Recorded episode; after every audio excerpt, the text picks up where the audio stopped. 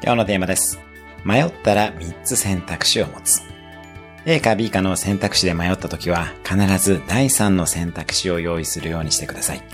意外な選択肢があることに気づくはずです。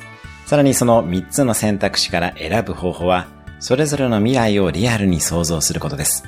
その際には必ず実際に一歩ずつ歩いて、1ヶ月後、半年後、1年後、3年後、10年後くらいの未来をありありと想像します。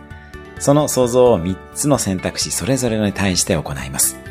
実際に一歩ずつ歩いて目を閉じ、それぞれの選択肢の未来をしっかりと味わっていきます。見えるもの、聞こえるもの、自分の感覚、そして感情を確認していきます。